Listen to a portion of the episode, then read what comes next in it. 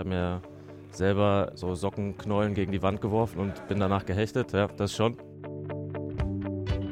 Äh, bin dann ein bisschen abgerutscht und dann ist der Ball halt frontal äh, eingeschlagen. Natürlich so heftig, dass, dass der Jan dann tatsächlich einen Tag dann mal kurz ausgefallen ist, ja. Die Reibung entsteht äh, ja von ganz alleine dadurch, dass ja jeder spielen möchte. Der Club Podcast.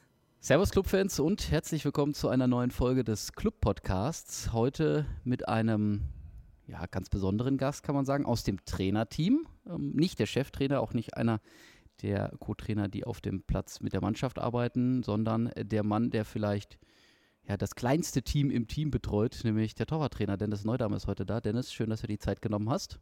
Danke dir für die Einladung. Bevor wir starten, ähm, kommt noch mal ganz kurz das Intro unseres äh, Partners Add-on und dann geht's los. Der Club Podcast wird präsentiert von Add-on Personal, dem Partner für Ausbildung und Karriere des NLZ. Bist du bereit für den Aufstieg? Komm auf addon-personal.de. Wir bringen auch dich im Beruf ans Ziel.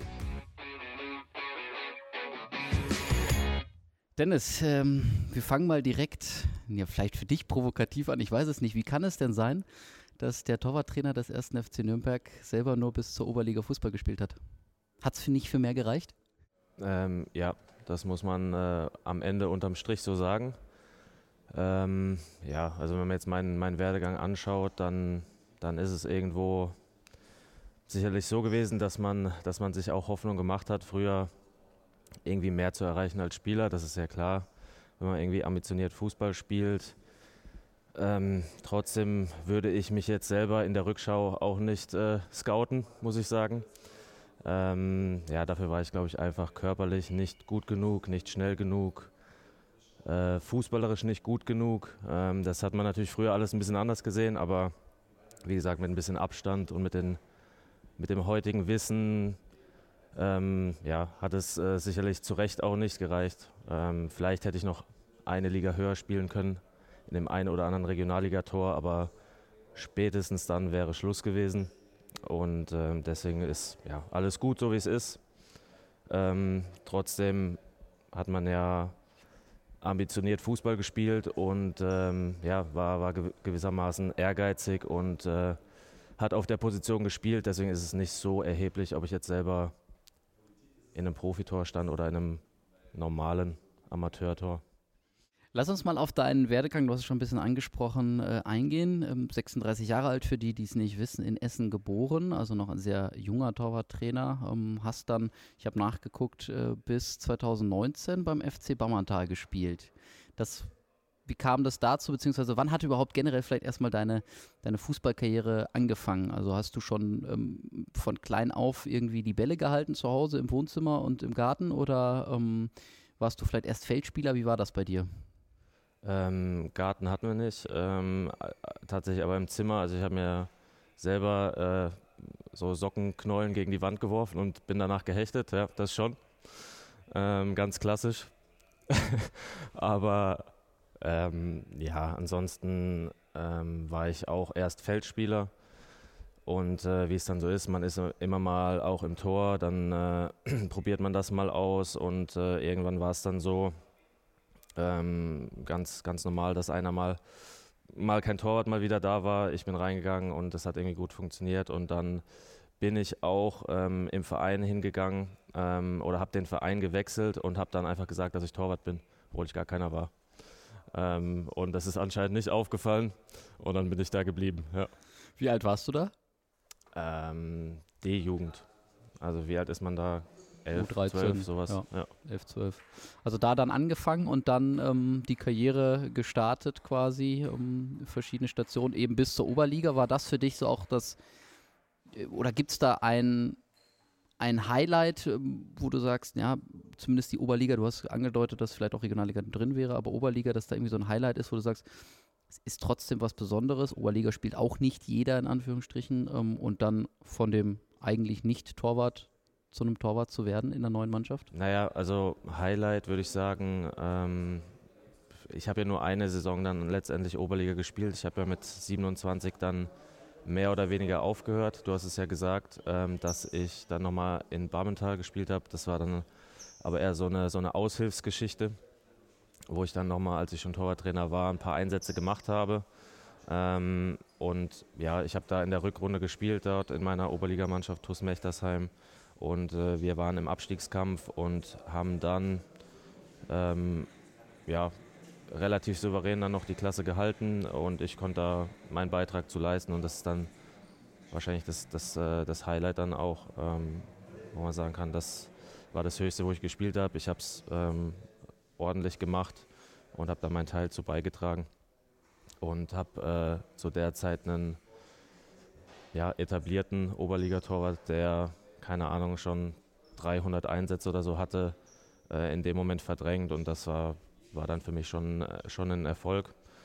Und ja, ansonsten von der Karriere her ähm, bin, ich, bin ich so die Jugendmannschaften durchlaufen äh, in, in meinem Heimatverein sozusagen, wo ich, wo ich halt hingegangen bin und habe gesagt, ich bin Torwart.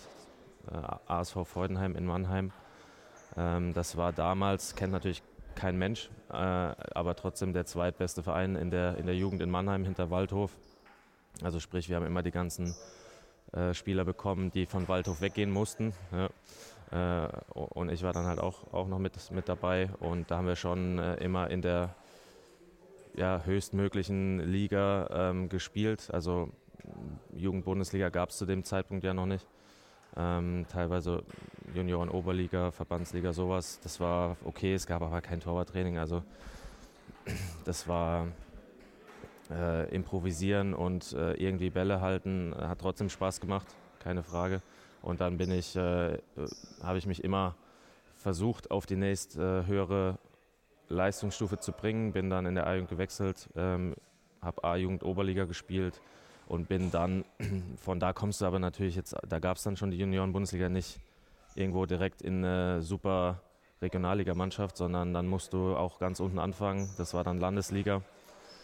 Ähm, und ich habe es dann in den jeweiligen Ligen schon, ähm, glaube ich, auch ganz gut gemacht. Ähm, dann bin ich in die Verbandsliga und dann eben in die Oberliga und dann war es dann auch fertig, weil ich parallel Sport studiert habe schon und ähm, ja, dann die Möglichkeit bekommen habe, in Hoffenheim Torwarttraining zu machen. Ähm, und das hat mir viel, viel mehr Spaß gemacht, ähm, weil ich da eben das, was ich eigentlich als Spieler machen wollte, professionell ähm, unter professionellen Bedingungen zu trainieren, dann machen konnte. Zwar auf der anderen Seite, aber das hat mir einfach ähm, mehr Spaß gemacht und da habe ich gemerkt, da kann ich eigentlich erfolgreicher sein dann. Hattest du als Kind selber ein Vorbild äh, auf der Torwartposition? Nicht so richtig. Ähm, zum, zu meiner Zeit war, war der Nationaltorwart Andi Köpke. Ähm, Ein bekannter Torwart aus Nürnberg. genau. Ähm, das war ja, ganz natürlich dann das, das Vorbild der deutsche Nationaltorwart, zu der Zeit ja Europameister geworden, 96. Das war so das Erste, was ich wahrgenommen habe, ähm, so richtig, diese EM 96. Und ähm, den fand ich dann schon gut. Ähm, und habe hab das, hab das versucht äh, nachzumachen und habe auf meine Schulhefte Andi Köpke draufgeschrieben als Name. Ja, ähm, ganz normal. Ähm, und später war es dann eben ja, auch weiter die, die deutschen Nationaltorhüter wie Jens Lehmann, Olli Kahn, äh, wo man sich daran orientiert hat, die ja auch verschiedene, sportlich gesehen jetzt verschiedene Stile geprägt haben. Und ähm, ja, mit dem ist man halt auch mitgewachsen. Ähm, wenn wir jetzt auf Olli Kahn und Andi Köpke gehen, stand natürlich massiv die Torverteidigung noch im, im Vordergrund und dann so Übergang Jens Lehmann, dann wurde es alles ein bisschen vielschichtiger, komplexer. Da wurde dann Raumverteidigung irgendwann wichtig ähm, und dann im nächsten Step ähm, dann eben auch das, das Spiel mit dem Ball am Fuß, ja, was zu meiner Jugendzeit gar kein Thema war. Also obwohl ich jetzt noch nicht so alt bin, aber ähm, in, meiner, in meiner Jugendmannschaft ähm, hat in der B-Jugend noch ähm, der Libero den, den Abstoß für mich gemacht, ja, weil ich nicht so weit schießen konnte, weil ich noch nicht genug Kraft hatte. Das war dann die Ausbildung. Also da hat mir keiner gesagt, ey, mach mal so und so, dann schießt du vielleicht weiter. Nee, Libero, zack, Abfahrt und hau das Ding so weit vor, wie es geht. Ja. War das für dich dann auch der Grund äh, oder ein Grund mit zu sagen, ähm, ich beende die aktive Karriere relativ früh mit Ende 20 und werde dann eben Torwarttrainer, um vielleicht für den Nachwuchs ähm, eine bessere Ausbildung zu ermöglichen, als du sie dann selber hattest? Oder was waren die Gründe für dich zu sagen, ich meine, mit, mit Ende 20 kann man ja auch noch weiterhin auf Oberliga- oder Landesliga-Niveau auf jeden Fall spielen, aber du hast dich dann dazu entschieden zu sagen, ich möchte doch eher in die Trainerrichtung gehen. Genau. Also ja, das hat mich einfach extrem genervt, dass ich äh, besser werden wollte, aber mir, mir da niemand bei geholfen hat. Ähm, du hast halt das gespielt, was du irgendwie konntest und intuitiv gemacht hast. Entweder war es in Ordnung oder nicht. Und das, das ist äh, irgendwie nicht das, was, was, was in mir ist, sondern ich habe dann auch versucht, mich selber zu verbessern, aber das ist natürlich auch limitiert, weil du dich ja nicht selber von außen siehst. Und ähm, deshalb habe ich da schon auch aus dem Grund ein starkes Interesse dran gehabt, okay, was sind Strategien, um jemanden besser zu machen zum Beispiel. Und das fließt ja dann genau in diese Richtung rein. Ähm, Torwarttrainer und wo ich dann zum ersten Mal so ein bisschen die Möglichkeit hatte, ähm, da hat mir das auch gleich richtig Spaß gemacht und ich habe auch gemerkt, okay, ähm, wenn man sich da den einen oder anderen Gedanken macht, ähm, dann kann man da schon enorme Fortschritte äh, hinbekommen, ja, mit, mit jungen Torhütern und mit älteren natürlich auch. Spielt keine Rolle. Ja. Würdest du sagen, wenn du heute dein Torwarttraining von heute, was du den, den Jungs beim Club in diesem Fall jetzt anbietest, selber gehabt hättest, hätte es für mehr gereicht? Ja, aber dann äh, eben Regionalliga. Ja. Dann wäre es eine Liga mehr gewesen vielleicht. Dann hätte es bestimmt für mehr gereicht, aber für richtig ähm, Profi glaube ich nicht, weil wie gesagt, dafür waren die, waren die Voraussetzungen, die ich jetzt mit bringe, nicht gut genug. Also der Kopf hat es verstanden, aber der, der Körper hat es nicht in dem Maße umsetzen können oder hätte es wahrscheinlich auch nicht in dem Maße umsetzen können, wie es notwendig gewesen wäre für jetzt die, die höchste Stufe. Dann hast du 2012 äh, bei Mannheim angefangen als Torwarttrainer. Ähm, wie kam es dazu? Haben die dann einfach dich angesprochen? Hast du dich aktiv beworben? Wie läuft es ab? Wie wird man denn in so jungen Jahren dann vom Spieler, der aber gar nicht ähm, irgendwie in, einer, in dem gleichen Verein gespielt hat oder hochklassig, wirklich hochklassig äh, über die Regionalliga hinaus ähm, aktiv war. Wie wird man denn dann Torwarttrainer? Wenn man guckt, heute hat man das, oder früher zumindest hatte man das Gefühl, die aktiven Bundesliga-Torhüter, die Karriere danach ist klar, wenn das aktiv auf dem Feld beendet ist, werden sie alle Torwarttrainer. Ja, genau. Also es gibt äh, die zwei Wege, entweder, so wie du sagst, über ehemaliger Profitorhüter und dann daneben Torwarttrainer oder, oder mein Weg, ähm, den etwas steinigeren Weg, ähm, wo du dann äh, komplett alles von unten durchlaufen äh, musst, ähm, was gut ist oder was ich jedem empfehlen könnte, egal ob er Profi war oder nicht. Bei mir in dem Fall war es so, Waldhof Mannheim, ähm, du sagst es richtig, ist ähm, ein Anpfiff ins Leben, Partnerverein, ähm, von Dietmar Höpp geförderte Fußballvereine in der Region ähm, von, von seinem Projekt. Und ähm, ja, da war es so, ich hatte Kontakt mit der TSG Hoffenheim über mein Studium, habe da eine statistische Auswertung gemacht der WM 2010, äh, habe darüber Kontakt bekommen zum Michael Rechner, der damals der Torwartkoordinator im NLZ war, ähm, heutiger oder späterer Profi-Torwarttrainer TSG Hoffenheim, jetzt Bayern München. Und ähm, zu der Zeit, äh, wir haben da einen guten Kontakt dann gehabt. Ähm, zu der Zeit war jetzt in Hoffenheim kein, keine Stelle frei oder es war kein Thema. Ich habe dann zwar da noch ein Praktikum gemacht, ähm, aber Waldhof Mannheim hat eben über dieses Netzwerk Anpfiff ins Leben einen Torwarttrainer gesucht. Ich komme ja aus Mannheim ähm, oder bin dort ähm, größtenteils aufgewachsen und ja, darüber hinaus war dort ein Leiter dieses Zentrums, Simon Landern, ehemaliger Mitspieler auch von mir, den kannte ich dann auch schon und dann ähm, ja, wurde das mal so reingeworfen und ich habe gesagt, ja okay, kann ich mir vorstellen, mache ich. Ähm, war dann U10 bis U13 am Anfang. Das habe ich ähm, ein bis zweimal die Woche gemacht. Das war so meine erste richtige Torwarttrainerstation. Ja. Und danach ging es dann ein Jahr später direkt schon dann doch zur TSG Hoffenheim, wo du dich eingangs genau, äh, äh, erwähnt schon beworben hattest vorher mal. Ja, sogar im gleichen Jahr noch. Ich habe dann noch im, im Winter äh, parallel die U12 und U13 äh, übernommen. Ähm, hatte den Hintergrund, dass der Torwarttrainer U23 von Hoffenheim Cesar Tier damals ähm, sich bei einem Busunfall im Wintertrainingslager in Namibia verletzt hatte. Der Torwarttrainer der U12, U13 eingesprungen ist für ein halbes Jahr und ich dann seinen Job übernommen habe. Und ähm, so ist es dann auch geblieben am Ende. Also ich war dann, ähm, ich glaube, ab 2013, du wirst es äh, besser wissen, ähm, fest bei der TSG Hoffenheim als U12 und U13 Torwarttrainer. Also nebenberuflich natürlich, ähm, neben meinem Sportstudium. Aber das war dann schon ein gewisser Aufwand. Das war dreimal die Woche plus Spielbetreuung. Ähm, ja, also die, die Jungs haben schon auch ordentlich Training bekommen schon.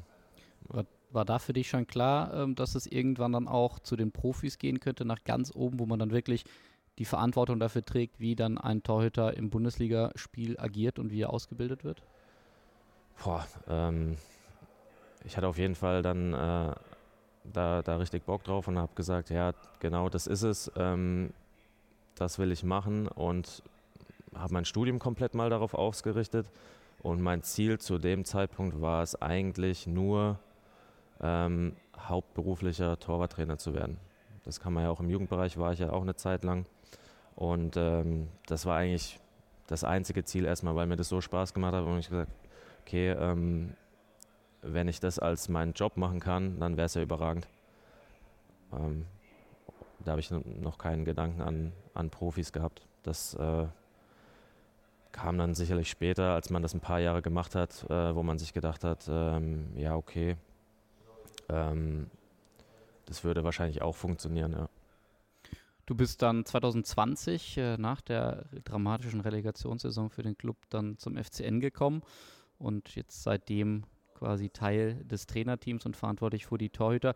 Wie kam der Wechsel zustande? Ich meine, es ist dann doch nochmal ein kleines Stück von, von Mannheim, von der Heimat nach Nürnberg, nach Franken. Ähm, war das einfach der Reiz, die Möglichkeit zu sagen, nach sieben Jahren in der alten Heimat oder der, bei der TSG Hoffenheim mal was Neues zu machen oder was war für dich so ausschlaggebend, am Ende zu sagen, da gehe ich hin, da habe ich Bock drauf? Ja, ähm, ich, also ich hatte zu dem Zeitpunkt ähm, alle Jugendmannschaften schon trainiert, also U12, U13, dann war es U14, 15, 16, 17, dann nur die U17, dann die U19 und dann war ich angekommen in der zweiten Mannschaft. Äh, ich habe alle Facetten dort mitbekommen, ähm, war für das Scouting im, im Jugendbereich ja, mehr oder weniger hauptverantwortlich oder habe das federführend äh, gemacht, dann in Absprache mit dem Pro Profitorwartrainer Michael Rechner. Ähm, so dass klar war, wenn mal eine Anfrage kommen sollte, die ich mir vorstellen kann, dass ich mich mal zumindest mal damit auseinandersetze. Klar muss es dann am Ende auch, auch passen äh, von, von allen Faktoren her. Und äh, das, das war der Fall. Das war sehr kurzfristig, sehr äh, kurios. Das war dann direkt, äh, glaube ich, äh, Profibereich ähm, ähm, vom, vom Vereinsten. Also ähm, innerhalb kürzester Zeit ähm, mussten da Entscheidungen getroffen werden und ich glaube, innerhalb einer Woche wurde das alles abgewickelt von Erstkontakt zu Wechsel, weil es dann ja auch losging mit dem Training. Ähm, klar, da musste man sich dann schnell überlegen, kann man sich vorstellen, will man es machen, dann mit dem alten Verein sprechen. Ähm, man hat ja auch einen Vertrag zu dem Zeitpunkt dann. Und äh, das hat, hat alles gut gepasst. Ähm, der Kontakt äh, kam zustande. Ich kannte vorher auch niemanden. Äh, äh über Robert Klaus letztendlich, ähm, der, ähm, der ja aus Leipzig kam und dort zusammengearbeitet hat mit äh, Timo Hardung. Ähm, der war ähm, Leiter Lizenzbereich in, in, in Leipzig, äh, ist jetzt Sportdirektor bei Eintracht Frankfurt und äh, mit dem war ich bei der TSG Hoffenheim im Trainerteam der U14 irgendwann mal. Äh, er war Co-Trainer, ich war Torwarttrainer und ähm, dann hat der Timo halt zum Robert gesagt, ähm, weil er noch auf der Suche nach einem Torwarttrainer war, hey, ähm, sprich doch mal mit dem Dennis. Ich glaube, das könnte passen. Ja. Und dann haben wir das so gemacht und es hat gepasst. Ja seitdem eben äh, Teil des FCN und äh, ja da schon verschiedenste oder eine verschiedene oder eine größere Anzahl an Torhütern trainiert. Wir haben einen deiner Torhüter mal gefragt ähm, oder wir haben generell mal bei allen kurz angefragt und einer hat uns folgende Frage geschickt, die er gerne mal von dir beantwortet haben wollen würde. Und damit leiten wir dann gleich zu dem nächsten Block über. Wir hören mal ganz kurz rein. Zweite Frage, was mich wirklich mal interessieren würde, ist, wie viel Zeit er in die Vorbereitung fürs Torwarttraining steckt. Also, Jan Reichert, äh, unser Nachwuchstorwart, äh, hat ja mal die Frage aufgeworfen, ähm, wie viel Zeit du investierst. Wie sieht denn so eine Vorbereitung auf so ein Training oder ein Trainingslager aus? Ähm, ist es am Ende von Tag zu Tag gucken oder hast du wirklich so einen Plan, was du wann, wie machen willst mit den Jungs? Ähm, in der Hinsicht bin ich schon, äh, glaube ich, eher, eher Praktiker, obwohl ich natürlich auch einen theoretischen sportwissenschaftlichen Hintergrund habe. Äh, natürlich habe ich einen, einen, ich sag mal, einen groben Plan für die, für die Woche oder auch über einen längeren Zeitraum.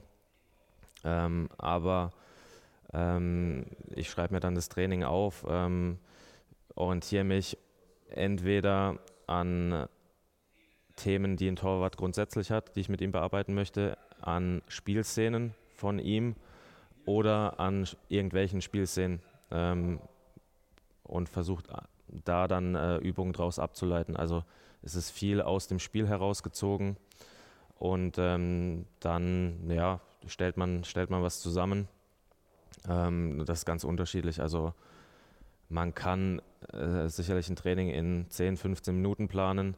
Das kommt, kommt auch vor. Äh, man kann aber auch stundenlang ähm, vorbereiten. Also das äh, mache ich dann auch, dass ich mir dann irgendwelche äh, Ligen durchforste ähm, oder unsere Spiele nochmal und dann gucke, okay, was, was brauchen wir jetzt noch?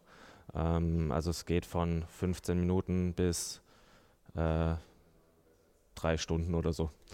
Ähm, wobei man, wenn man das macht, wenn man das länger macht, dann natürlich daraus nicht nur eine Einheit äh, abbilden kann, sondern sicherlich mehrere. Aber das macht man dann immer mal wieder so oder mache ich immer mal wieder blockweise, ähm, dass ich da mir, mir Spielszenen zurechtlege und die dann äh, bearbeite. Ja. Schaut man sich dann da also von anderen Torhütern aus anderen Vereinen, aus anderen Mannschaften oder auch von Trainern was ab, wie die mit ihren Keepern arbeiten, beziehungsweise was die Torhüter auf dem Platz machen, um das dann äh, den eigenen Jungs weiterzugeben? Ja, also weniger von anderen Torwarttrainern. Da guckt man natürlich mal, okay, was machen die denn so und ähm, nimmt dann vielleicht ein kleines Detail daraus, dass man sagt, ja, okay, das ist gut, das kann ich bei mir einbauen. Ähm, aber dass man jetzt grundsätzlich komplett irgendwas kopiert, das, das mag ich nicht. Ähm, ist auch immer schwer, eine Übung von einem anderen Torwarttrainer zu, durchzuführen, weil der dann irgendwie in seinem in seiner Gedankenwelt es geplant hat und wenn du das dann ausführst, das funktioniert meistens nicht so gut. Also du musst es schon selber machen, ähm, so, so, dass du dich als Torwarttrainer auch wohl damit fühlst, dass die Schüsse so kommen, wie sie kommen sollen. Ich will ja auch eine gewisse Erfolgsquote herstellen. Die ist mal höher, mal niedriger ähm, je nachdem, in welcher Phase wir uns befinden. Ich möchte gewi gewisse Techniken provozieren. Deswegen ist es auch in meinem Torwarttraining ähm, ja, wichtig, dass ich selber äh, überwiegend schieße, dass ich eben genau diese Bälle bekomme, die ich auch haben möchte. Ähm, und generell möchte ich schon viele spielnahe Techniken reproduzieren, ähm, aber trotzdem in einer hohen Wiederholungszahl. Also das ist mir einfach extrem wichtig, hohe Wiederholungszahl, hohe Intensität in der Ausführung der einzelnen Aktionen, äh, sonst kommen wir halt nicht weiter. Und ja, das, das ist es so. Also ähm, es gibt, glaube ich, generell zwei, zwei verschiedene Ansätze. Ähm, manche Torwarttrainer legen es eher ein bisschen komplexer an, sage ich mal. Ähm, die gehen dann vom Komple von der Komplexsituation weg und ähm, versuchen dann sehr, sehr spielnah auch äh, alles nachzustellen. Da ist dann nicht so die hohe Frequenz drin und ich breche es etwas mehr runter und ähm, habe dadurch eine höhere Frequenz. Ja, und das ist einfach das, was ich als Vorbereitung auch fürs Teamtraining wichtig finde, dass wir da ähm, Automatismen auch entwickeln, ähm, die dann greifen, ja, wo der Torwart intuitiv darauf zugreifen kann im Training, in der Spielsituation, äh, weil er es einfach oft gemacht hat ja, und auch in diesen Settings schon gemacht hat, in, die dann vorkommen. Aber am Ende des Tages muss nur die technische Ausführung spielender sein. Es muss nicht der Gesamtkontext spielender sein. Ich hoffe, man hat es jetzt verstanden. Das, äh, da gehe ich nochmal von aus. Also es war schon durchaus nachvollziehbar. Musst du dann auch mal bei dem ein oder anderen Torwart ähm, vielleicht schon verinnerlichte Abläufe ein bisschen aufbrechen und dem sagen, versuch das mal anders zu machen und den dann umzupolen, weil er irgendeine Ausführung anders macht, wo du sagst, wenn du das so und so machst, dann wirst du aber diese Ausführung besser machen können? Oder sagst du dann, was einmal drin ist, ist so schwer wieder rauszukriegen, dass man es dann im Zweifel lieber laufen lässt? Das kommt drauf an. Also wenn wir natürlich mit den jüngeren Torhütern trainieren, ähm, in, in, unserem Fall jetzt Jan Reichert oder Nikolas Ortegel, dann, ähm, ja, dann sind die natürlich erstmal noch etwas unbeschriebener und man kann mehr technischen Einfluss nehmen oder ja, mehr, mehr das Ausrichten ähm, äh, ja, an, an, gewissen Mustern vielleicht, äh, wo, wo die sich dann daran orientieren, weil die lernen es ja dann gerade erst neu oder haben es gelernt. Jetzt können sie es natürlich. Ähm, und bei erfahrenen Torhütern, wo ich jetzt dazu komme, äh, wie Karl Klaus oder Christian Matenia, ist es natürlich immer eine Sache der Absprache. Also man diskutiert über Szenen, man diskutiert über Bewegungsabläufe und dann merkt man schon, ähm, kommt man da auf einen gemeinsamen Nenner oder wie sind die Sichtweisen? Ähm, macht das wirklich Sinn? Ähm, jetzt da einzugreifen in einen, in einen Automatismus oder nicht. Ähm, das geht schon, aber es erfordert halt die absolute Bereitschaft auch des Torhüters. Und wenn er die sieht und diese Ver Veränderungen möchte, dann, dann kann man das durchaus machen. Ähm, aber es ist deshalb immer eine Abwägung, weil solche Veränderungen können schon eine, eine Performance-Einbuße erstmal bedeuten. Dessen muss man sich bewusst sein. Ähm, das ist nicht so, nicht so einfach. Ähm, und deswegen, ja, diese, diese Absprachen dann auch. Setzt ihr euch vor der Saison oder innerhalb der Saison auch bestimmte Schwerpunkte, wo du sagst, wir wollen jetzt erstmal in diesen Wochen, Monaten das Mitspielen, Trainieren, Reflexe auf der Linie, was auch immer der, der Bereich ist? Oder sagt man, man muss sowieso immer alles abdecken und wir können jetzt nicht einen Schwerpunkt explizit herausgreifen, wo man dann vielleicht einen längeren Zeitraum dran arbeitet? Ja, innerhalb einer Woche muss man alles bearbeiten, meiner Meinung nach. Ähm, da gibt es jetzt keine Blöcke von Themen. Ähm, die Blöcke, die es gibt, sind dann eher auf den Torwart bezogen, das, was ich eingangs gesagt habe. Jeder Torwart hat ein gewisses Profil, ähm, Stärken, Schwächen. Ähm, und dann kann man sich das schon so ein bisschen zurechtlegen, ähm, welche Themen man vielleicht mit dem jeweiligen Torwart verstärkt trainieren möchte. Ja, wo man immer mal wieder in die gleiche Schiene reingeht und ähm, dann versucht nachhaltig irgendwo was auch, auch zu entwickeln. Ja. Also neben der täglichen Arbeit, wo man wöchentlich ähm, sämtliche Themen abarbeitet, gibt es trotzdem torwartbezogene individuelle Schwerpunkte. Wenn man guckt, du setzt ja auch äh, auf vermeintlich etwas außergewöhnlichere Methoden, ähm, Training auch mal mit einer Augenklappe oder mit Kopfhörern auf, die Torhüter. Also hast immer mal wieder verschiedene Requisiten außer dem klassischen Fußball dabei. Wenn man wir haben eingangs über, über die ältere Generation der Torhüter gesprochen mit Andy Köpke ähm, etc. Da würde vielleicht der ein oder andere sagen, das ist alles Hokuspokus, brauchen wir alles nicht. Warum ist das aus deiner Sicht so wichtig zu sagen, man hat eben diese verschiedenen Reize oder Impulse, die dann ähm, vielleicht dem Torhüter nochmal helfen können? Ja, richtig. Also Torwarttraining ist schon äh, auch ein Materialsport, kann man sagen. Aus meiner Sicht wichtig, ähm, weil, weil ich ja Reize setzen muss. Also wenn ich jetzt dem Torwart äh, jedes Mal nur äh, die Volleys in die Hand hau, ähm, ja, dann ist es eine nette Warm-up-Übung, ähm, aber es entsteht ja kein Reiz mehr. Also deswegen ist es einfach eine gewisse Abwechslung, wenn ich jetzt ähm, Übungen erschwere, auch wenn das dann in dem Fall nicht spielender ist, weil im, im Spiel hat man natürlich nie, niemals eine Augenklappe auf, aber das ist ja ganz logisch. Also ähm, ich mache etwas unter erschwerten Bedingungen, danach mache ich es wieder unter normalen Bedingungen und ähm, es sollte sich dann zumindest leichter anfühlen oder leichter von der Hand gehen. Und aus, aus dem Grund macht man das so. Also es gibt so das Normale, äh, das ist in der Mitte spielnahes Torwarttraining, wo ich einfach die normale Ausführung mache. Ähm, und dann gibt es Situationen, wo ich Bewegungsabläufe vereinfache auch. Das äh, kriegt ihr dann nicht so mit, weil das nicht so, nicht so spektakulär ist. Ne? Ähm, also als einfaches Beispiel, wenn ich jetzt ähm, aus dem Kniestand was mache, ähm, dann, dann mache ich das in der Regel, um es zu erleichtern. Entweder bei, bei, bei Jugendhäutern, äh, um eine Technik zu erlernen, ähm, dass er sich erstmal nur auf die Arme konzentrieren kann, beim Fangen des Balles zum Beispiel. Ähm, oder wenn ich das mit einem erwachsenen Torwart mache und es im Kniestand mache oder im Schrägsitz, dass man schon auf dem Boden liegt, dann einfach deshalb, um die mechanische Belastung ein bisschen herunterzufahren, um einfach viele Bälle schnell in die Hand zu bekommen, ähm, ohne dass ich jetzt äh, damit einen, einen, großen Aufwand habe, sondern da, dann die Körner einfach für die wichtigen Sachen zu sparen. So, und äh, dann das letzte wäre dann Sachen eben zu erschweren. Äh, und da gibt es äh, verschiedenste Möglichkeiten, unter anderem mit Material, ähm, dann Bewegungsabläufe zu erschweren auch. Ja. Ähm, wir haben ihn vorhin schon mal gehört, Jan Reichert, ich weiß nicht, ob es in diesem Zusammenhang war, ähm, er hat aber auf jeden Fall noch eine Anekdote erzählt. Ähm, vielleicht war da auch Material im Spiel, vielleicht kannst du uns aufklären, auch da hören wir mal ganz kurz rein ähm, und sprechen dann darüber. Vor zwei Jahren hat der Dennis mich im Torwarttraining mal ausgenockt. Also hatte ich eine Gehirnerschütterung, wo er mich abgeschossen hat mit dem Ball. Also, äh, einmal den Torhüter komplett aus dem Spiel genommen. Was ist da passiert? Ja, das stimmt. Ähm, da haben wir eins gegen eins trainiert.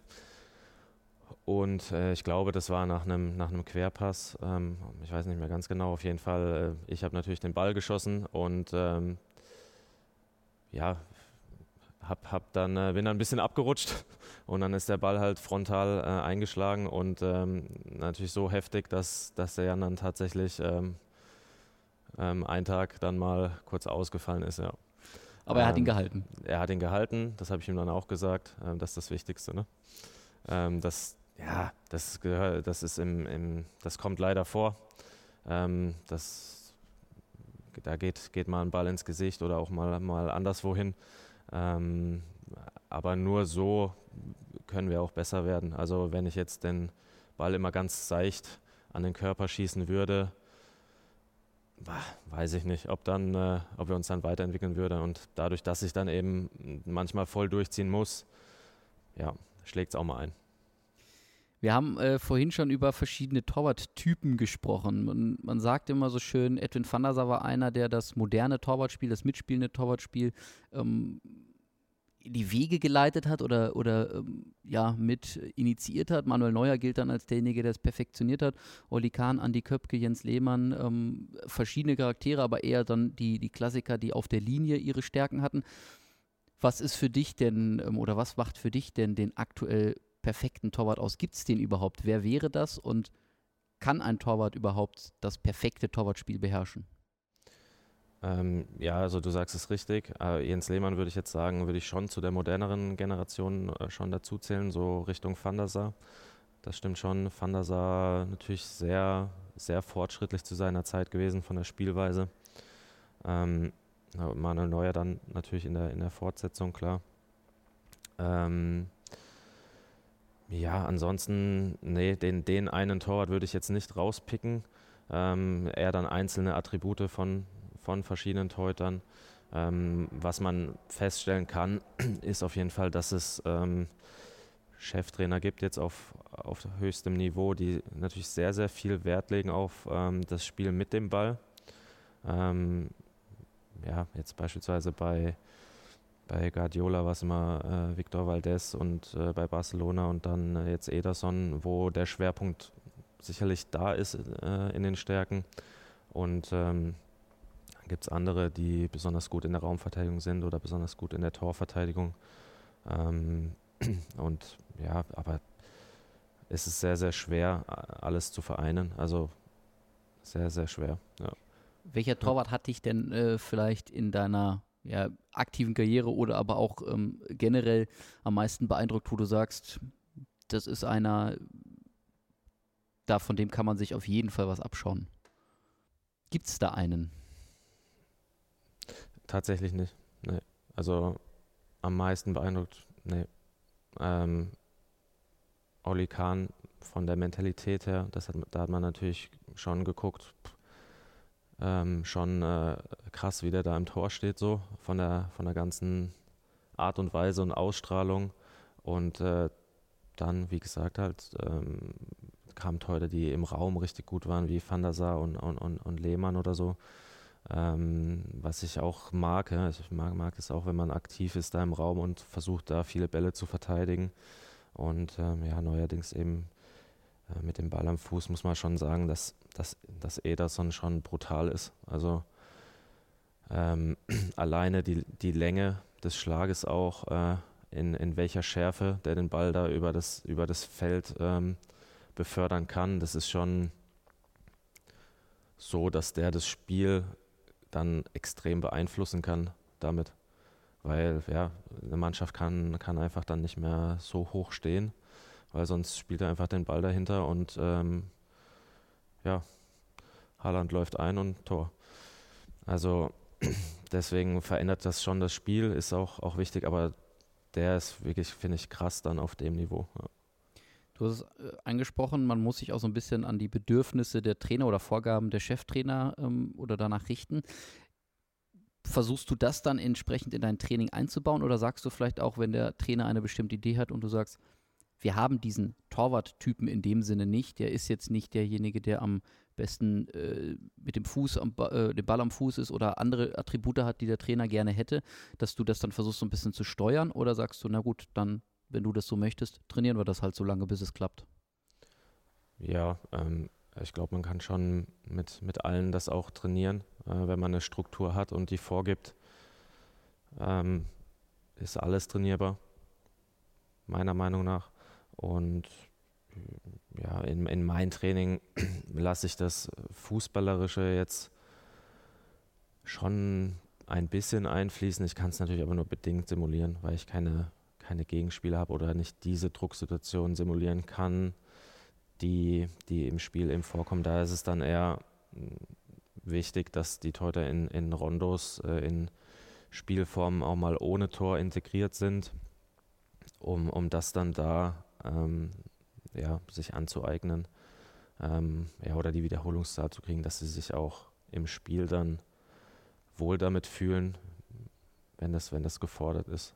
Ähm, das geht dann eher übers Teamtraining, ähm, je nachdem. Also manchmal, klar, werden gewisse Spielformen gemacht, die einfach dann wichtig für die Mannschaft sind.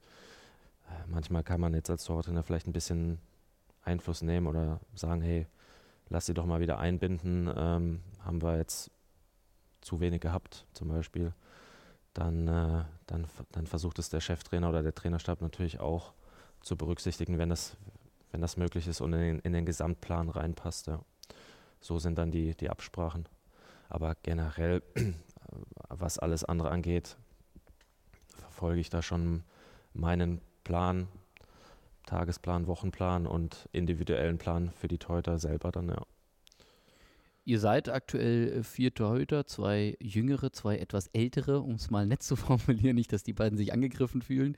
Ähm, wie wichtig ist da ein funktionierendes Zusammenspiel, dass ihr in, als Team im Team wirklich auch harmoniert oder sagst du, es schadet auch nicht, wenn man vielleicht mal ein bisschen Reibereien hat oder ähm, ja, äh, weil man sich dann vielleicht gegenseitig wieder pusht oder ist es eher dieses, wir mögen uns alle so sehr, dass wir dem anderen nichts Böses wollen, in Anführungsstrichen? Ja, das muss so sein. Also ähm, das, das würde nicht anders funktionieren. Ähm, wir sind so viel, verbringen so viel Zeit miteinander, trainieren so viel zusammen. Ähm, Wenn es da zwischenmenschlich nicht passen würde, wäre es schon sehr schwierig. Also das kann ich mir gar nicht vorstellen. Habe ich jetzt so auch noch, auch noch nicht erlebt, muss ich sagen, ähm, dass es jetzt irgendwie gar nicht geht. Ähm, und das ist, glaube ich, eher leistungsfördernd als als andersherum, weil ähm, dann ein gutes Trainingsklima da ist, in dem man sich gut entwickeln kann ähm, und der eine den anderen unterstützt und ja, die Reibung entsteht äh, ja von ganz alleine dadurch, dass ja jeder spielen möchte trotzdem. Ja? Also egal, was jetzt deine Position im Moment ist, das sind alles Profis, die, ähm, die wollen auch mehr. Ja? Jeder Einzelne. Und äh, das weiß ja auch jeweils der andere, das ist ja ganz normal. Deswegen sind wir im Leistungssport und ähm, das, das reicht ja schon, äh, dass, dass dieser, dieser Ansporn des, des Einzelnen dann da ist und man versucht sich da dann trotzdem sportlich zu messen miteinander. Wie managst du dann diese Konkurrenzsituation oder ist das komplett Aufgabe des Cheftrainers und du sagst, am Ende treffe ich nicht die Entscheidung, wer auf dem Platz steht, sondern das ist ähm, eben die Verantwortung oder die Entscheidung des, des äh, Head Coach? Nee, das ist schon Aufgabe von uns beiden, auf jeden Fall. Ähm, klar trifft er am Ende die Entscheidung als Cheftrainer, wer, wer spielt. Ähm, ganz klar. Und ich bin da ja in einer beratenden Funktion äh, erstmal. Ähm, ich gebe geb Feedback ab, wie die, wie die Torhüter drauf sind, wie sie in Form sind, was gut läuft, was, was schlecht läuft, was die einzelnen Stärken, Schwächen sind, ähm, sodass er da ein gutes, gutes Bild von, von jedem hat. Ähm, das deckt sich ja in der Regel auch mit dem, was er selber im Teamtraining sieht. Ähm, trotzdem ist es natürlich ein guter Austausch und auf der Grundlage ähm, ähm, ja, entscheidet er dann und ähm, ich spreche natürlich mit den, mit den ähm, und es ist nicht immer möglich, dass ein Cheftrainer ähm, alles mit einem Torwart bespricht, weil er hat sehr viele Spieler. Und ähm, ja, deswegen ist es unterschiedlich. Also je nach Situation und worum es dann tatsächlich geht, ob der Cheftrainer oder der Torwarttrainer dann mit dem Torwart spricht. Ja. Wie gehst du mit einer Schwächephase eines Torhüters um, die vielleicht ja ganz normal sind, aber Christian Martina ein gutes Beispiel, hatte äh, Phasen, wo man ihn schon in den Himmel gelobt hat und gesagt hat, das ist ein absoluter Bundesliga-Torwart. Dann gab es wieder Aussetzer oder, oder Gegentore, wo man sagt, die waren vermeidbar vielleicht. Wie gehst du mit sowas um, dass du sagst, ich versuche dem Torhüter dann wieder ein gutes Gefühl zu geben? Muss man dann das Training ein bisschen verändern und sagen, ihr kriegt wieder einfachere Bälle, um ein positives Gefühl zu haben? Oder ähm, wie, wie machst du das? Nee, also äh, einfach genau das Gleiche weitermachen. Das gibt, glaube ich, am meisten Sicherheit. Ähm, und das ist das, wovon wir überzeugt sind. Und das machen wir weiter, ähm, auch wenn es mal kurzfristig vielleicht äh, nicht läuft oder auch wenn es überragend läuft. Genau dann darf man auch nicht den Fehler machen, dann auf einmal irgendwas zu ver verändern, mehr oder weniger oder anders. Das wäre meiner Meinung nach falsch. Da muss man bei seinem Weg bleiben und ansonsten die Dinge sehr, sehr sachlich einordnen. Ähm, das, was du sagst mit in den Himmel loben oder dann ähm, das, das Gegenteil, das passiert ja medial hauptsächlich. Wir intern bewerten es äh, recht nüchtern, recht sachlich. Ähm, und Sport ist generell fehlerbehaftet und die Torwartposition vielleicht nochmal nicht mehr, aber mehr im Fokus, was diese Fehler angeht. Ähm, und ähm, ja, da muss man dann einfach das einordnen. Eine gewisse Fehlerquote ist einfach ganz normal, wenn ich ähm, ja, keine Risiken eingehe, ähm, ja, dann kann auch keine, kann auch keine gute Aktion entstehen. Also äh, es muss einfach in der, in der Balance dann sein äh, zu den ge gehaltenen Bällen, zu den Flanken, die verteilt wurden oder zu dem Mehrwert, den er vielleicht in der Spieleröffnung liefert. Ähm, da muss die Balance passen äh, über einen längeren Zeitraum. Und ähm, da bewerten wir dann eher Halbjahres- oder Ganzjahreszeiträume als jetzt äh, kurze Perioden von zwei, drei, vier Spielen, weil da kann immer alles passieren, da kann es mal äh, top laufen oder auch nicht. Ähm, das ist ganz normal und ähm, wichtig ist, dass diese Fehlerquote ähm, gering gehalten wird und dass wir auch versuchen, so kleinere Detailfehlers, also das ist eigentlich das Wichtigste für mich, ähm, zu verbessern. Das sind dann die, die eigentlich jetzt medial gar nicht gesehen werden, also gar nicht. Ähm, wo dann aber wir intern vielleicht sagen, boah, aber wenn du das und das kleine Detail vielleicht richtig gemacht hättest, hättest du eine Chance gehabt, den Ball zu halten. Und daran arbeiten wir dann, dass diese Stellschrauben dann passen und am Ende vielleicht äh, aus einem scheinbar unhaltbaren Ball dann äh, doch ein, ein Big Save wird. Ja. Du hast schon angesprochen, das ist bei den jüngeren Teutern natürlich ein bisschen einfacher vielleicht, ähm, noch neue Abläufe, neue Details reinzubringen, als bei den etwas älteren, die schon eine gewisse Zeit ähm, in der Akte oder als aktiven Profi unterwegs waren. Wie zufrieden bist du denn mit der Entwicklung generell mit den beiden Jungen, die jetzt äh, permanent mit den Profis mit trainieren, mit Jan Reichert und Niklas Ortegel, aber auch mit der Entwicklung? Du bist ja auch verantwortlich für die äh, Koordination im NLZ, für die Ausbildung der Nachwuchsteuter. Man wünscht sich ja eigentlich immer als Verein, dass irgendwann mal wieder einer nachkommt, der dann aus der Jugend, aus der eigenen Jugend den Sprung geschafft hat und dann ähm, möglicherweise dauerhaft oder für eine lange, lange Zeit äh, das Torwartspiel und die Torwartposition im Verein prägt. Ja, erstmal zum ersten Teil der Frage ähm, sehr zufrieden. Ähm, der Jan ist jetzt seit äh, 2021 hier, ähm, hat, ja, kam von, von Schweinfurt ähm, aus der Regionalliga, ist den Weg über die zweite Mannschaft gegangen hat dann viel, viel schneller, als wir es erwartet haben, den, den Weg zu den Profis gemacht. Hat sich jetzt da etabliert als Nummer drei, hat ähm, Einsätze bekommen in, in Testspielen und äh, wir sind auch intern davon überzeugt, dass es auch, auch weitergeht, diese Entwicklung, dass es noch nicht das Ende ist. Ähm, ganz bestimmt. Also da kann man, kann man diese Hoffnung haben, zum Beispiel. Und ja, was, was, äh, was er für einen Ehrgeiz an den Tag legt ähm, und eine, eine Arbeitseinstellung ist schon, schon außergewöhnlich gut. Ähm, und bei ihm ist es halt auch so, er ist äh, in keinem NLZ gewesen und hat dadurch, glaube ich, auch einfach noch mehr Luft nach oben gehabt, weil er diese Trainingsbedingungen nicht gewohnt war und wir dann dadurch noch mehr, noch mehr und noch schneller ähm, Leistungs Leistungssteigerungen bei ihm hinbekommen haben. Ja. Und äh, der Nikolaus Ortegel ist das, das Gegenbeispiel, ähm, der schon sehr, sehr lange im NLZ war bei uns äh, und komplett alles durchlaufen hat ähm, und auch ja, ein sehr guter Torwart ist, ähm, der auch ja, äh, in, in allen Teilbereichen äh, gut ist, würde ich sagen, ähm, ein relativ kompletter Torhüter ist. Und ähm, ja, jetzt äh, genauso wie, wie, wie der Jan geduldig und hart arbeiten muss, ähm, um den nächsten Schritt zu machen. Das ist ganz, ganz wichtig. Also da darf jetzt keiner zufrieden sein, sondern die müssen weiter auf dem Gaspedal machen. Das machen die auch. Und ähm, ihre Spiele absolvieren in der U23. Ähm, und dann, dann geht es auch weiter nach vorne. Und diesen Weg müssen wir einfach gehen als, als Club. Ähm, und das funktioniert auch, das sehen wir jetzt an den beiden Beispielen.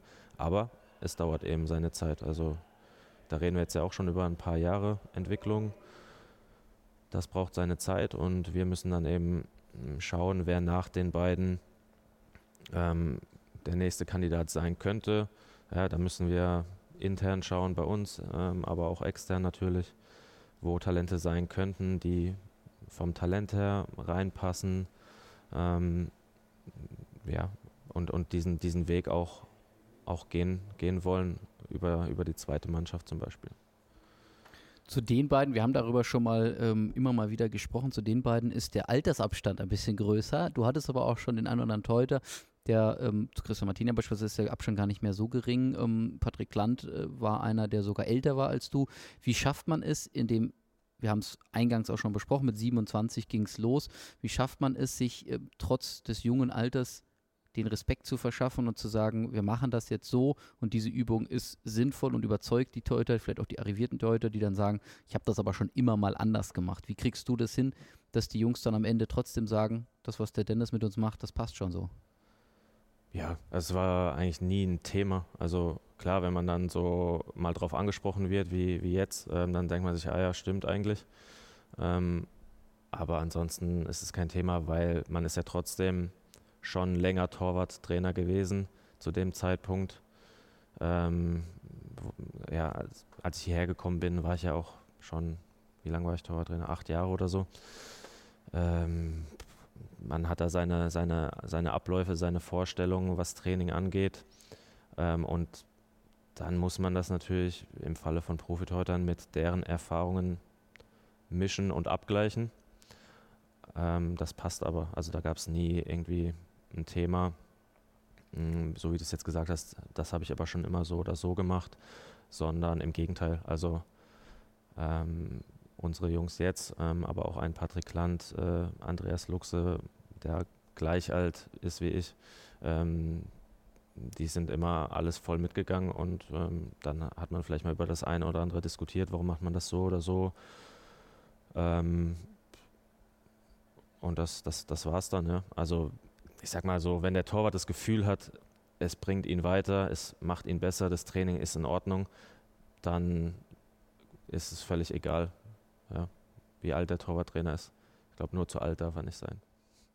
Vielleicht auch ein Thema, was, was irgendwie da oder mit, mit reinspielt, ist das, das ja, familiäre in Anführungsstrichen, dass man auch eben nah dran ist dann vielleicht wieder, wenn du schon sagst, zu alt ist dann vielleicht auch wieder schwierig. Ähm, Karl Klaus hat da noch eine Frage äh, mitgeschickt, die dann vielleicht ein bisschen weggeht von diesem äh, Training an sich. Aber äh, ja, du kannst uns da vielleicht mal aufklären. Wir hören auch da mal kurz rein. Servus, La Dennisler. Hier ist Kalle. Und zwar habe ich eine Frage an dich. Ähm, es gab eine Zeit, in der haben wir ein bisschen häufiger auswärts gewonnen und da haben wir auch sehr gerne Musik danach im Bus gehört. Und mich würde mal interessieren, wie viele der Lieder es dann auch in die Beruhigungsplaylist deines Sohnes geschafft haben und was da für Lieder auch so dabei sind. Ähm, genau. Und ich wünsche dir noch sehr viel Spaß im Podcast und ja, einen spannenden Talk. Bis gleich auf dem Trainingsplatz. Was hat es damit auf sich? Ähm, ja, der Kalle ist ähm, zu dieser berüchtigten Auswärtsserienzeit äh, ähm, äh, zuständig gewesen für die, für die Musik im Bus. Ja. Hat er seine, seine Mallorca-Playlist äh, als alter Ma Mallorca-Bewohner natürlich rausgekramt und äh, für eine äh, außergewöhnlich gute Stimmung im Bus ges gesorgt. Ja. Das hat er, hat er echt äh, gut gemacht, neben seinen Qualitäten als Teuter. Das, das kann er auch. Und ähm, ja, ich habe mit dem Kalle das eine oder andere Mal ähm, über, über die Playlist ähm, von, von meinem Sohn gesprochen, ähm, was da so drauf ist, äh, was dem so gefällt an, an Musik. Ähm, da hat er sich äh, ab und zu mal gewundert, ähm, was da so drauf ist, weil da eben nicht nur Kinderlieder drauf sind. jetzt muss man überlegen, was da so an Mallorca-Hits drauf ist. Ähm, ich glaube, also ich weiß jetzt nicht, ob es auf der Liste drauf ist, aber ähm, das, er hört es jetzt auf jeden Fall momentan äh, gern. Er nennt es äh, Dönerlied. Also er ist knapp zwei Jahre alt jetzt. Ähm, das hört er sehr gerne. Ja. Ich glaube, äh, ich habe eine Zwiebel auf dem Kopf, ich bin ein Döner oder so, ne? In die Richtung geht das. Also ich weiß nicht, ob das auch im Bus lief. Ich, da bin ich, mir, bin ich mir nicht mehr sicher. Aber wenn, dann kommt es mit Sicherheit ja. von Karl Klaus, da, da können wir uns äh, sehr sicher sein. Ähm, zum Abschluss äh, würde ich gerne noch wissen, wir haben das Thema Alter jetzt angesprochen. Du bist noch jung. Ähm, was hast du denn noch für Ziele? Wo siehst du dich in Anführungsstrichen in 10, 15 Jahren, wie auch immer? Gibt es da irgendwie einen Fahrplan, wo man sagt, also das höchste der Gefühle wäre Nationaltorwarttrainer oder ähm, das oder das zu erreichen? Oder sagst du, mal gucken, was kommt? Ähm, das ist ganz schwer einzuschätzen. Ich glaube, sowas ist wirklich schwer planbar.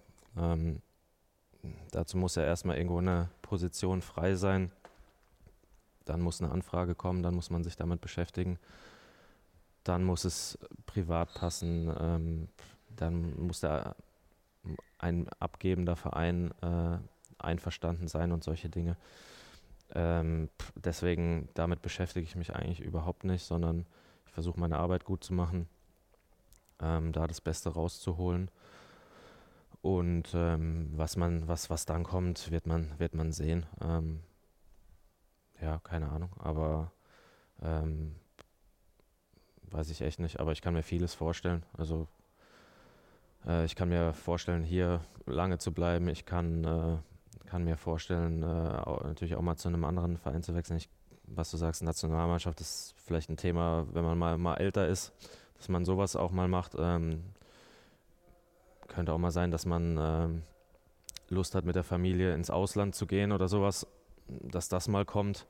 Ist jetzt aktuell nicht der Fall, aber ähm, da bin ich komplett offen oder sind wir auch als Familie erstmal offen und äh, ich bin froh und dankbar, dass ich, dass ich den Job hier machen darf. Ähm, das macht mir, macht mir großen Spaß und ich habe eine gute, gute Torwartgruppe, wo, wo, wo ich jetzt auch, ähm, ja, wie wir es ja jetzt schon eingangs erwähnt haben, ein paar Mal ähm, paar Dinge mit auf den Weg bringen durfte und wenn ich die weiter begleiten darf und ähm, ja, dann, dann freue ich mich natürlich darüber. Ja. Das ist eine gute Überleitung äh, zur nächsten Frage. Welche Schlagzeile würdest du denn gerne mal über einen deiner Torhüter lesen? Was unweigerlich auch mit deiner Arbeit dann verbunden sein könnte. Ähm, ja, wenn jetzt einer mal für die, für die Nationalmannschaft nominiert werden würde, das fände ich schon ganz gut, ja. ja. Das ist dann das auch so eine Auszeichnung, wo man selber sagen kann, man hat den Weg, den Prozess mit begleitet und dann dafür gesorgt oder mit als Teil, dass er den Weg gegangen ist. Ja, sicherlich mit begleitet. Also sowas kann man sich nie alleine auf die Fahne schreiben. Das, das wäre völliger Unsinn. Genauso wie äh, im, im Misserfolgsfall ist manchmal kann man kann sein, man macht alles überragend und äh, der Torwart äh, bringt es trotzdem nicht auf den Platz. Das kann auch sein. Ähm, andersrum genauso. Also bei jeder positiven Entwicklung bin ich froh, wenn ich da Anteile dran habe. Ähm, aber trotzdem gehört dem Spieler schon der, der, der Hauptanteil. Aber natürlich kann man als Trainer schon mal das ein oder andere Türchen vielleicht aufstoßen. Ähm, oder sagen wir mal so, man braucht sicherlich einen Förderer. Ähm, oder es ist hilfreich, einen Förderer zu haben, um, wir haben es jetzt auch schon drüber gehabt, ist schon ein schwieriges Geschäft, auch, auch gerade auf der Torwartposition. Ähm, äh, deswegen, wenn, wenn, du, wenn du einen hinter dir hast, egal ob jetzt als Torwarttrainer, so wie ich es hatte in, in, in Hoffenheim, der dich fördert und äh, dich immer wieder auf die nächste Ebene bringt, ähm, ist es genauso wichtig als, als Torwart, dass man das auch hat. Ja.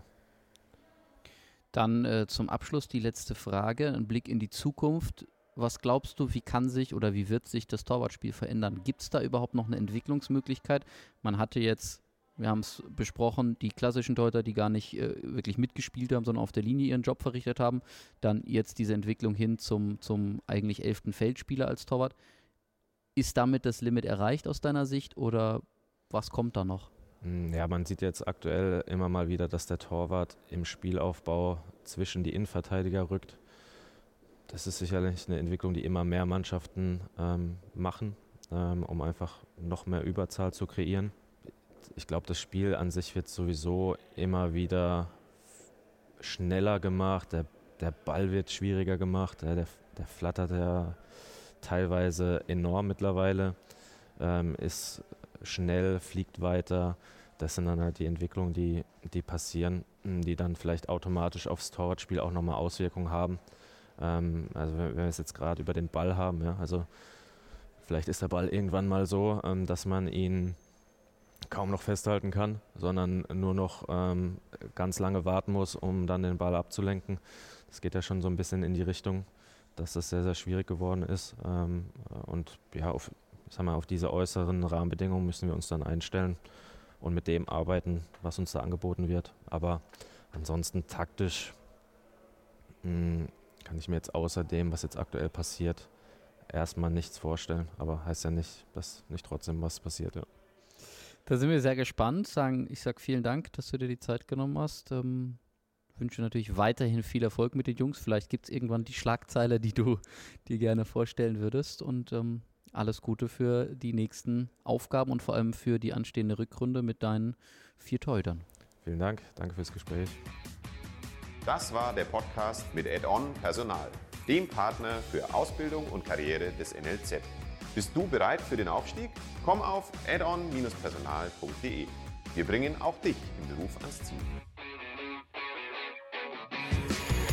Der Club Podcast.